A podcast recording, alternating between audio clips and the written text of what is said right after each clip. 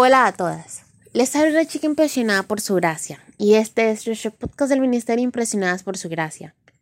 Estás escuchando Reto de Lectura 365. Una chica impresionada por la palabra. Instruye al niño en su camino y aun cuando fuese viejo no se apartará de él. Muchos padres piadosos han experimentado el dolor y la desilusión de ver a sus hijos se apartan de lo que se les enseñó de forma cuidadosa en el hogar y en la iglesia. Sin duda como mamás tenemos la responsabilidad de ser ejemplo de lo que les enseñamos a nuestros hijos y de inspirarlos en adoptar voluntariamente tal instrucción. No obstante, Dios ya ha dado a cada individuo libre albedrío para decidir por sí mismo. Algunos toman decisiones pobres e incluso malas, a pesar de la preparación espiritual volcada en sus vidas.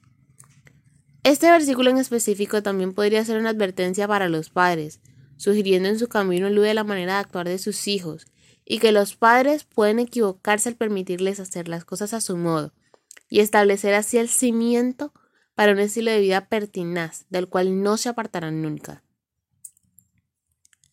Decidir hacer las cosas a su manera le a su hijo ser obediente a la voluntad de Dios. Los padres sabios encuentran formas de domar la voluntad de sus hijos, no para dañar al niño, sino para aprovechar su potencial, que solo florece cuando uno se somete voluntariamente al control del Señor. Permitir que un niño siga siendo su inclinación natural hacia el pecado, en lugar de reconducirlo hacia un camino de obediencia, lo priva de la disciplina externa que necesita para moldear su disciplina interior. Una motivación positiva es parte del proceso, así como el ejemplo de un buen comportamiento. La vara de corrección es el método de Dios para tomar la obstinación y la autonomía del niño en obediencia sumisa a los padres y el control del Señor en su vida. La vara, como símbolo de disciplina en Proverbios, se usaba para propósitos correctivos y punitivos en un hijo. La necedad está ligada en el corazón del muchacho que anda según sus propios caminos, en lugar de procurar la sabiduría del camino de Dios.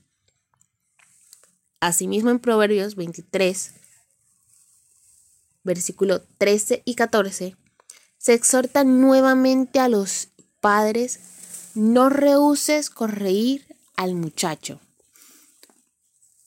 porque el propósito de la disciplina no es producir dolor y tristeza al hijo, sino permitirle vivir con sumo éxito y gozo.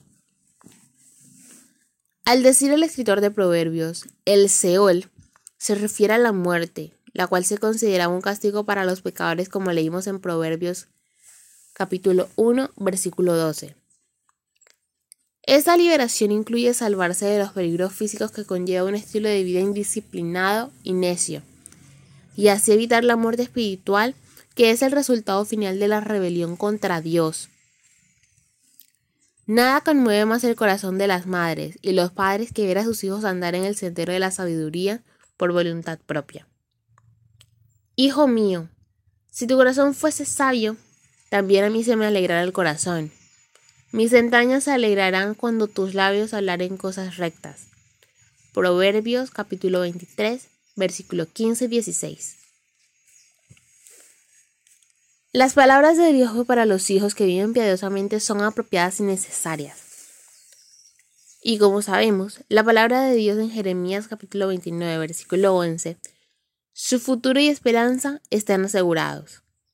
Asimismo, en Proverbios capítulo 23, versículo 19 al 21, se nos exhorta a los hijos a escuchar la advertencia de nuestros padres evitar a quienes deben demasiado vino o que son comedores de carne. Esto habla de los excesos, la glotonería y la satisfacción de apetitos nocivos. Se nos hace una advertencia contra las bebidas alcohólicas, versículo 21. Aparece también en otras partes como en Proverbios capítulo 20, versículo 1. El vino es encarnecedor, la cira alborotadora, y cualquiera que por ellos yerra no es sabio. De la misma manera enfatiza el sueño que alude a la pereza, a la vagancia, las cuales por cierto llevan a la pobreza.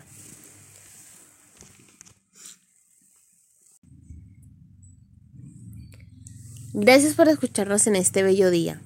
Nuestra oración es que Cristo viva en tu corazón por la fe y que el amor sea la raíz y el fundamento de tu vida.